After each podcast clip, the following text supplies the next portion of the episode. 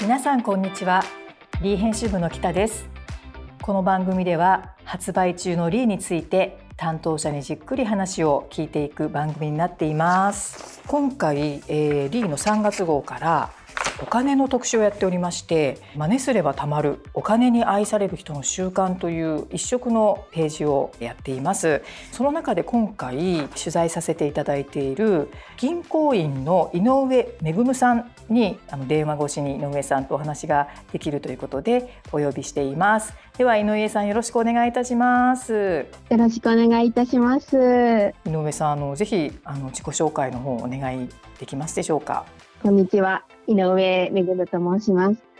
お金に関わることが大好きなので銀行員してます。プライベートでもお金についてのエッセイですとかブログをノートっていう SNS で4年ぐらい前から書いております。趣味は本当にお金の見える化とあとは7時間睡眠です。よろしくお願いします。ありがとうございます。まあ、読者世代、まあ、教育費だったりとかあの、まあ、ちょうど30代40代が子育て世代っていうところがすごく多い読者層ですので、まあ、すごくマネーテーマっていうのはまあ割と頻繁にはやっているんですけれどもこういう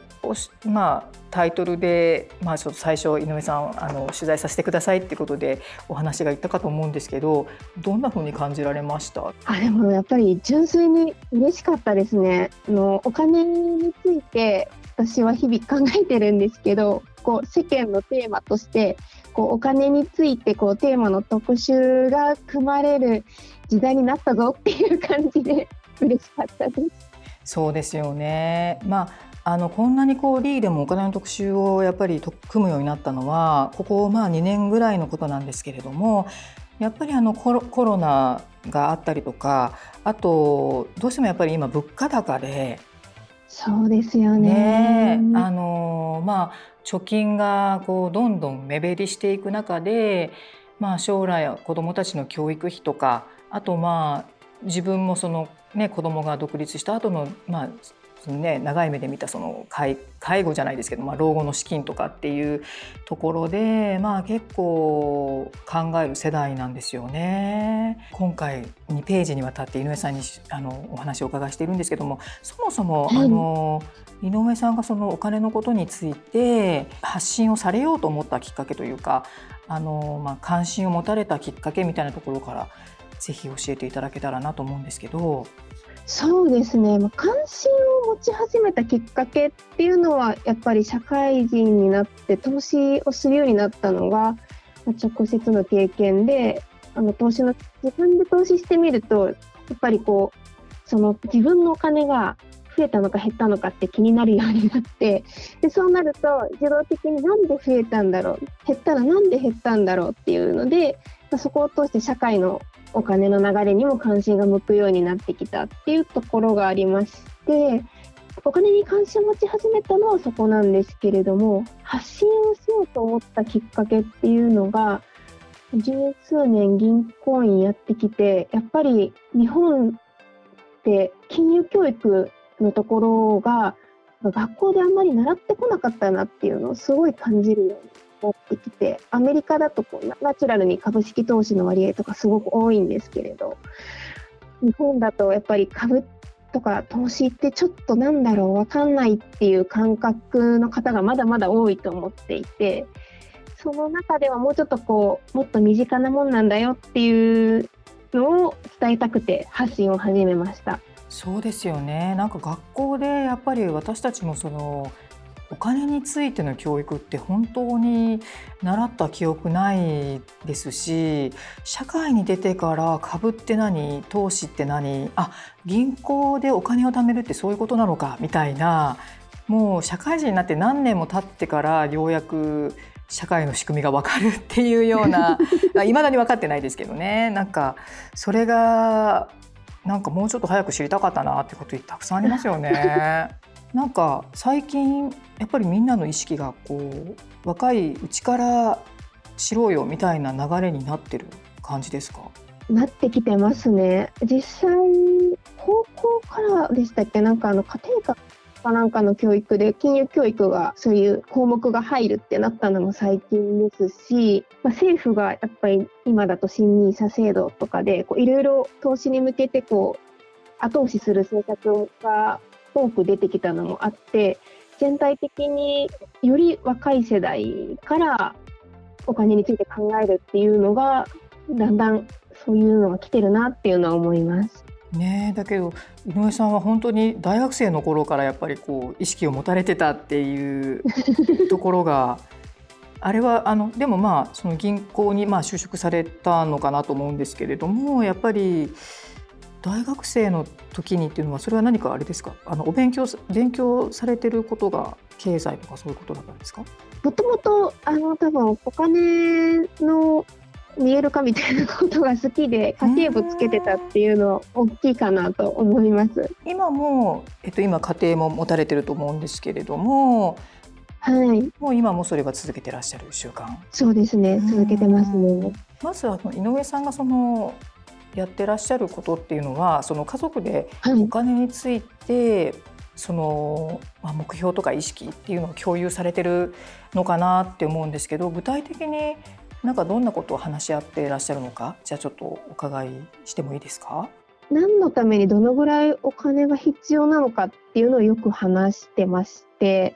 例えば家族だと結婚した時ってどの家庭でも一度はなんか家庭管理どうするかみたいな話って出ると思うんですよね。なんかその時にすぐにえじゃああなたはいくら入れるの？私はいくら入れるの？っていう話になるんではなくてまず家族としてなんか何にお金が必要？今例えば5年後に住宅を購入するかな？みたいな、まあ、するかどうか分かんないけどする想定だったとしたらじゃあその時いくらぐらいの住宅買うかなみたいな。でそれぐらいの住宅買うとすると頭金これぐらい必要だよねって夫婦で認識をすり合わせて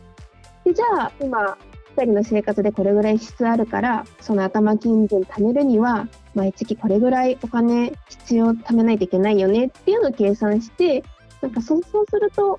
お互いがこうあのよしこのお金だねっていう認識の合致ができるのでそれでこう資産形成をやっていってるっていうような感じですね。今だと子どもの教育費とかになってくるんですけれども。そのそのなんか話し合いみたいなのは毎月とかなんか定期的にあのそういう機会を持ってるって書いてらっしゃったんですけど。そうですね。年に2回ぐらいはあの必ず半年の振り返りとこのままこれでいっていいのかみたいなのをがっつりはやってます。他にもあの日常でこまめに話したりはするんですけれども。なるほどねなかなかあのそういう夫婦であのお金のこと話しにくいですよねみたいなそういうテーマもあのここ23か月でやってたんですけどなんかやっぱり自分のあの貯金をあんまり夫に明かしたくないとか そういう声もすごくあってあの夫の知りたいけど聞いた以上自分も言わなきゃいけないからちょっと嫌だなみたいなそういう声もあったりとか。そうですよね。すごいわかります。でもそういう意味では、例えば住宅資金とか、まあ、教育資金とか、このためにどれぐらい必要っていうのは、夫婦で話し合うんですけど、それ以外のところ、そのそこにじゃあ、毎月いくら必要だねってなってお互いの入れる金額決めた以外のところについてはもうお互いノータッチなのでうん。独身時代の夫の資産とか逆に独身時代の私の資産とかお互い明かしてないですし今も家族として見える化してる部分とお互い何て言うんでしょう。家族としてお金入れた以外の、まあ、お小遣いみたいなお小遣い制でもないんですけどお小遣いの部分みたいなところは何に使ってようがお互い、まあ、そんなに何も言わないみたいなところはありますね。夫婦で話される時にもあのよくこれ聞きますけれども家計簿アプリをマネーフォーワードっていう家計簿アプリですかね、はい、それをこう2人 ,2 人とか夫婦で見られるようにされてる。そうですね。まさにあのお互い同じマネーフォワードでやってどちらからも見れるようにしてます。すごいこれあの旦那さんもこの撮影に参加してくださったんですね。そうなんです。すごくいい雰囲気で。ありがとうございます。そしてあのまあタイパのいいサービスとか設備にお金ねかけられるとこにはかけたりっていうところであの作り置きとかも活用されているっていうふうに書いてるんですけど。そうですね。やっぱお金の流れを見える化しているとじゃああ自分はこれぐらいにこういうことにお金使ってるんだっていうのがまず分かってその上でじゃあこれから自分に自分は何にお金を使っていきたいかなって思った時に、まあ、あのやっぱり人に会うっていうところにはお金を使っていきたいですし子どもとの時間にもお金を使っていきたいので、子どもとの時間を捻出するためには対価のいいサービス設備にお金をかけたいとかそういうふうになってきました。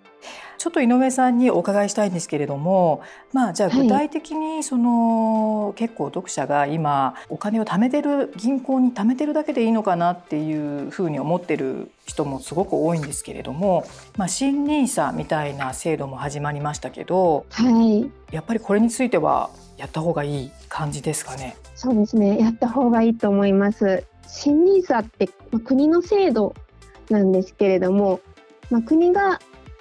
税金これやるとかからないように済むよみたいな感じなんですけどやっぱりなんでしょう結構皆さん投資ってよくわかんないから一歩踏み出せないって方が多いと思うんですけど最初1万円ず月々1万円ずつとかでもいいんでやってみるとあの見えてくる。やったからこそこうあ投資ってこういうものなんだってでそこに関心が向くことができるみたいなところはあるのでぜひ新入社の制度を使ってあのそうですね30代40代ぐらいでしたら積み立て月々あの本当わずかな金額で積み立てていくっていうのが私としてはおすすめです。そうですよねあの実は私もあのニーサっていうのは本当にここ2年ぐらい前に始めたばっかりであのいろいろ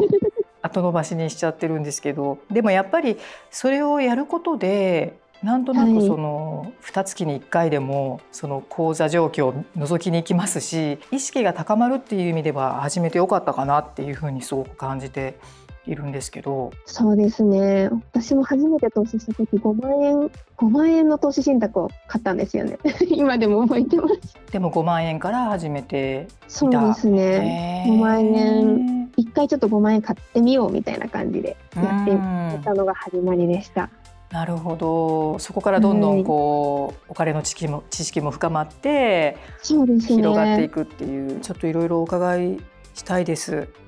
個人的に。はい、ぜひ何でも。であの最後にあのちょっと忙しくてなかなかお金について考えられない後回しになってしまうっていう読者に、はい、あのぜひ井上さんからメッセージをお願いできますでしょうか。あのまず今この音声を聞いてる段階ですごいですって言いたいんですけれどもまずお金のことを考えてるからこそここにこれを聞いてくださってるとは思うんで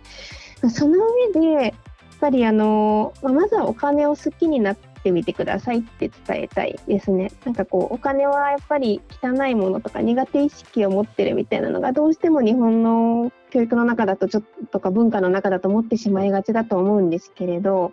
お金を好きになって、まあ、ナチュラルにオープンにお金についてこう話すようにしてみる、まあ、あのいきなりは難しいかもしれないんで家族など身近な人からお金についてオープンで話し合うことであの、まあ、豊かな暮らしとか将来の不安なくすっていうことにもつながってくるかなと思います。お金ってあくまでも交換の手段であって、まあ、いろんなチャンスとか選択肢を広げるものなのでまずは好きになって